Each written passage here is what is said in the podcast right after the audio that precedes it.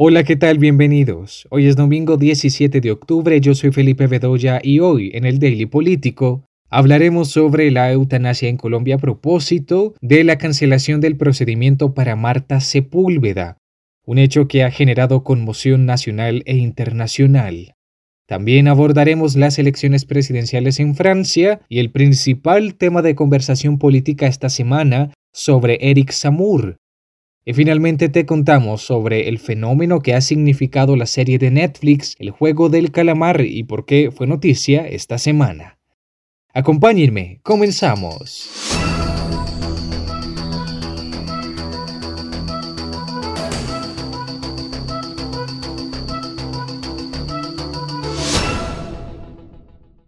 Marta Sepúlveda, de 51 años de edad, Hace unos días apareció en un reportaje de Noticias Caracol sonriendo en lo que serían sus últimos días de vida. Anunció en un hecho sin precedentes en Colombia que le autorizaron la eutanasia sin ser paciente terminal para evitar el sufrimiento por una esclerosis lateral amiotrófica, una enfermedad grave, incurable y degenerativa, para la cual ya recibió los tratamientos médicos disponibles y cuidados paliativos. Marta Sepúlveda iba a morir por voluntad propia el pasado domingo 10 de octubre a las 7 de la mañana. Pero 36 horas antes de lo que iba a ser su muerte, el Instituto Colombiano del Dolor, Incodol, con su sede en Medellín, le informó que el procedimiento no iba a ocurrir. Incodol dijo en un comunicado que revisó la situación y estableció que ella no cumple con el criterio de terminalidad como consideró el primer comité, dijo que la paciente tiene altas probabilidades de expectativa de vida mayor a seis meses y que por eso canceló el procedimiento. La defensa y la familia dicen que se le vulneró su derecho a una muerte digna, que ellos no solicitaron un segundo comité. Mientras tanto, en el país hay polémica por la cancelación del procedimiento, pues muchos han opinado que se le negó la posibilidad de evitar sufrimiento, otros, en un país profundamente católico, dicen que el único que puede quitar la vida es Dios. Recordemos que en Colombia la eutanasia está despenalizada desde 1997. Se puede aplicar según los criterios de entonces, siempre y cuando sea una enfermedad terminal, que haya intenso dolor, que el procedimiento se solicite de manera voluntaria y que sea realizado por un especialista. Pero una nueva sentencia de la Corte Constitucional de julio de este año amplió el derecho a morir dignamente a través de la eutanasia para pacientes que padezcan una enfermedad o lesión grave e incurable que les provoque intenso sufrimiento. Y bajo esta sentencia, Marta Sepúlveda hizo su solicitud. La oposición de la Iglesia Católica se hizo sentir mediante un comunicado público en el que le pedían considerar su decisión. En la entrevista previa que le realizó Noticias Caracol, Marta Sepúlveda expresaba su posición frente a aquellos que tilden la eutanasia como un acto de cobardía. Escuchémosla. Cobarde seré, pero no quiero sufrir más. Estoy cansada. Luchar. Lucho por descansar más bien. Ante esta decisión considerada arbitraria y además inconstitucional, el hijo de Marta Sepúlveda, Federico Redondo, anunció acciones legales. Sí, puntualmente la acción que se piensa instaurar es la acción de tutela eh, para proteger los derechos fundamentales de mi mamá que se vieron vulnerados por esta segunda decisión abiertamente irregular eh, y arbitraria por parte del Comité Interdisciplinario de la IPS Incodol que no nos notificó de la segunda reunión que se llevó a cabo el pasado viernes. Eh, la IPS Incodol obligó a mi mamá a ir a una cita con su médico tratante, cita en la cual eh, esta neuróloga, que es una profesional ejemplar, llegó a una conclusión totalmente distinta a la del comité, por lo que em, no se entiende cuáles fueron las razones que llevaron al comité a tomar esta decisión que eh, incluso en el acta expresa que tiene en cuenta eh, una nota periodística que, en la que afirman que mi mamá muestra una mejoría o que ha cambiado eh, sus condiciones, cosa que no es cierta y que está verificada por la cita con su médico tratante eh, a la que asistió el jueves pasado.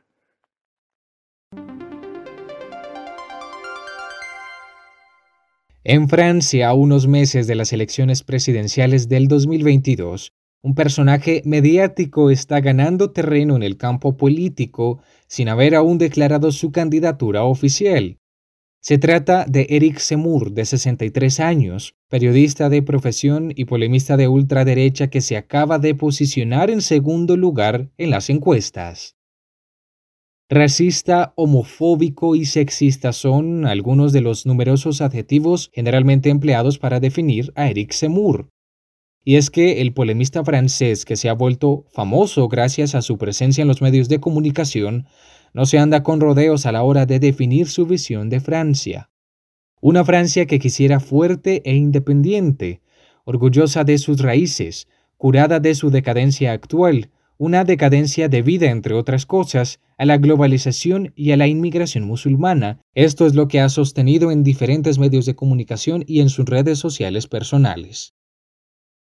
En 2019, este polémico candidato fue condenado por incitación al odio racial, tras haber afirmado en un programa de televisión que había que dar a los musulmanes la posibilidad de elegir entre el Islam y Francia, al tiempo que llamó ladrones y asesinos a jóvenes que profesan el Islam y al sugerir que el país debería prohibir bautizos donde se den nombres musulmanes. Hace unas semanas en un medio de comunicación afirmó lo siguiente, yo quiero una Francia francesa, Emmanuel Macron quiere disolver a Francia en Europa y en África, yo no quiero disolver a Francia en Europa y en África. Je veux une France française. Euh, euh, Emmanuel Macron veut en fait dissoudre la France dans l'Europe et dans l'Afrique. Moi, je ne veux dissoudre la France ni dans l'Europe ni dans l'Afrique. La encuesta que ha sacudido las arenas políticas en Francia fue publicada por el Instituto Harris y según él, el presidente Emmanuel Macron del partido La República en Marcha encabeza la intención de voto ciudadano con el 24%. Y la novedad, objeto de revuelo, es que la segunda casilla no la ocupó, como se esperaba, la candidata de reagrupamiento nacional Marine Le Pen, hija del ultraderechista Jean-Marine Le Pen. La ocupó en cambio Eric Zemmour, con un 17%. Le Pen, por su parte, se quedó con un 15%. Y es que Zemmour se desmarca, representa el ala más conservadora, más identitaria y soberanista de la derecha tradicional. Es decir, hablamos de comerciantes, ejecutivos, eh, pequeños empresarios que no llegan a votar por agrupación nacional, el partido de Le Pen, que tiene su base electoral en las clases más populares. Si bien estas cifras eh, complican la presencia de Marine Le Pen en la segunda vuelta, aún no se puede prever un enfrentamiento entre Zemmour y Macron para quedarse con el Palacio del Elíseo. Lo cierto es que la derecha tradicional y la ultraderecha deben ahora maniobrar para recuperar estos votos, intentando no caer en el estilo de Semur. Y precisamente por su estilo, diferentes analistas lo han considerado el Donald Trump francés, que tiene revolucionada a la ultraderecha. ¿Qué tan cierta es esta comparación? Esta pregunta la responde el analista y corresponsal del diario El País en Francia, Marc Bassets. Eric Zemmour, el nuevo fenómeno de la extrema derecha francesa, se parece en algunos aspectos a Donald Trump. Zemmour rompe los códigos, el estilo de la política tradicional. No es un político profesional como tampoco lo era Trump. Eh, como Trump, Zemmour fascina a los medios de comunicación y sabe aprovecharse de ello. Su mensaje, como el de Trump, consiste en cultivar la nostalgia de un país que en realidad nunca existió y en presentarse a sí mismo como el hombre providencial eh, que rescatará este país. Son políticos hábiles, a la hora de manipular la verdad, en el caso de Zemmour, de tergiversar la historia de Francia. Pero hay una diferencia esencial eh, entre ambos. Trump es un businessman, un hombre de negocios, es un showman, no es alguien que, exhiba eh, su cultura, eh, ni que esconda su ignorancia, en realidad. Zemmour es algo muy distinto. es un hombre cultivado, muy leído, ha publicado varios ensayos voluminosos y con muchas ventas sobre la historia de Francia, Zemmour, en cierta manera, es un intelectual. Eh, y no es extraño eh, que en un país como Francia, donde los intelectuales todavía tienen prestigio, donde el libro todavía es sacralizado, un fenómeno populista y de extrema derecha como el de Zemur, pues lo encarne alguien precisamente que escribe libros, que tiene cultura, que es intelectual. Eh, Trump hacía política con sus tweets y Zemur lo hace con sus libros.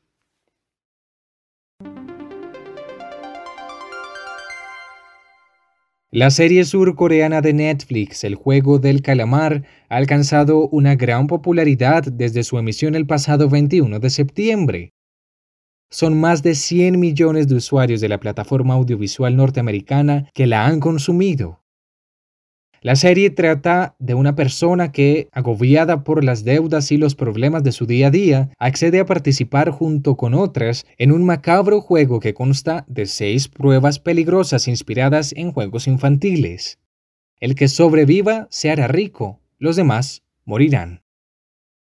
La serie fue escrita y dirigida por el cineasta Juan Dong-yu, quien la describió como una fábula sobre la brutal competencia del capitalismo moderno para quienes no conocen la serie, suena así.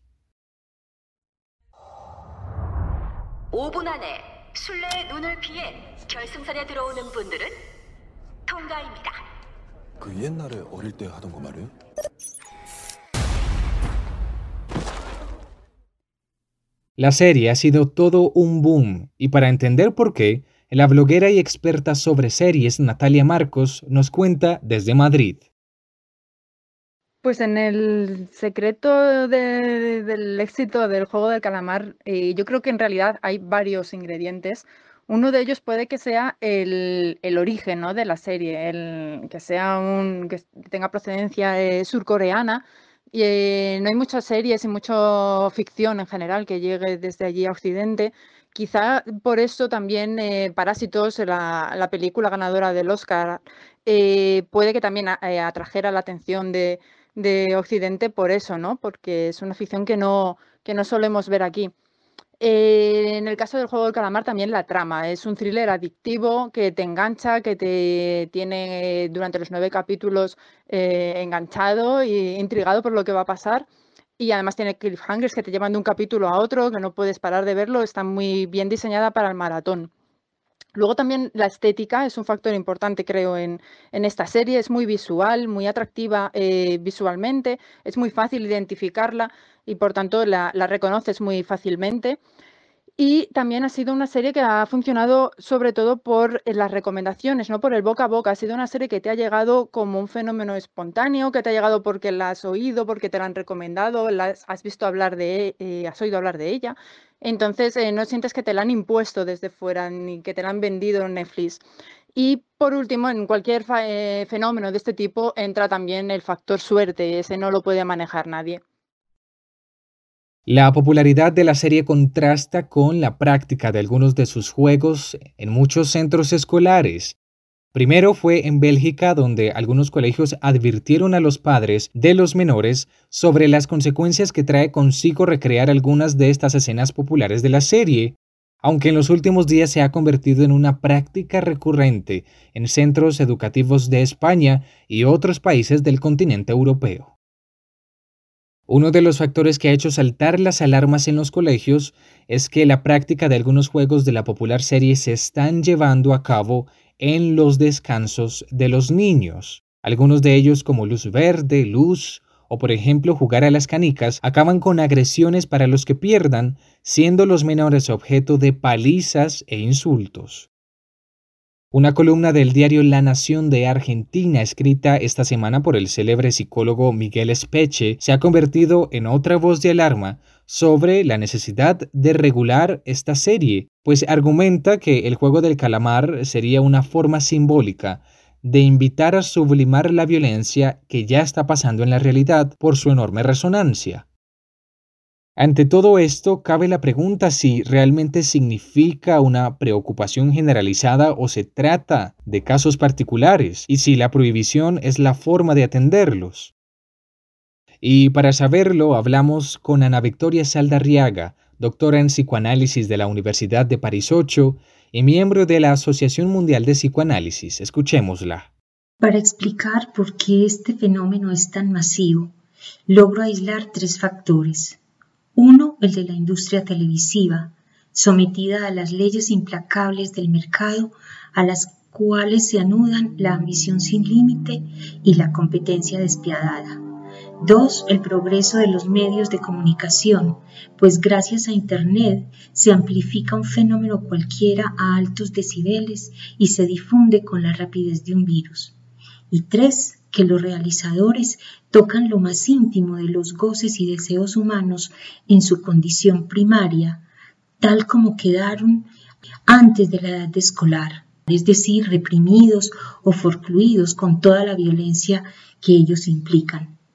Ese es el punto desde donde el psicoanálisis podría decir algo. En primer lugar, que en tanto serie de un juego aúna dos modos de la ficción. Fantasear, nos dice Freud, es insertar las cosas de nuestro mundo en un nuevo orden que nos agrada. Así, la primera manifestación del poetizar humano es el juego, que se apoya en objetos materiales, como lo muestra la serie con la línea roja, por ejemplo. Cuando se abandonan los juguetes, queda solo la fantasía, como las fantasías diurnas, los chistes, las mil manifestaciones de la ficción humana, sea poética o no. Pero en general, tanto el niño como el poeta diferencian muy bien su mundo del juego de la realidad efectiva. Cuando esto no ocurre, ya entramos en terrenos delicados como las fantasías delirantes o el paso al acto. En segundo lugar, el hecho de que no todos los niños del mundo lo sigan y que dentro de los que lo siguen no todos pasan al acto recreativo, sustituyendo la muerte por la paliza, por ejemplo, como en Bélgica, nos dice que el fenómeno de masas no es tan uniforme, lo que nos lleva al tercer punto. ¿Qué hacer? Se trata desde el psicoanálisis de poder pensar el fenómeno, de invitar a los niños y adolescentes a hablar, a hacerles la pregunta que los invite a la reflexión. ¿Qué es lo que los atrae del juego? ¿Por qué les gusta tanto? Así tocaríamos la subjetividad de cada uno y su situación particular. Es decir, se trata de crear las condiciones para que elaboren ese goce que los ata al juego. En fin, lo que puede proponer el psicoanálisis es simple y sencillamente que ese fenómeno de masas, como cualquier otro, pueda ser reducido a la posibilidad de la palabra, sea en el uno por uno de un consultorio o de un grupo familiar, escolar o de cualquier otra índole, para poder situar el fenómeno en su verdadero valor de fantasía en relación con lo que es real y verdaderamente humano.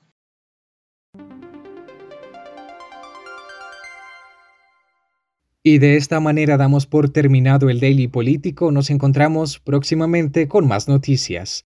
Yo soy Felipe Bedoya. Buen domingo para todos.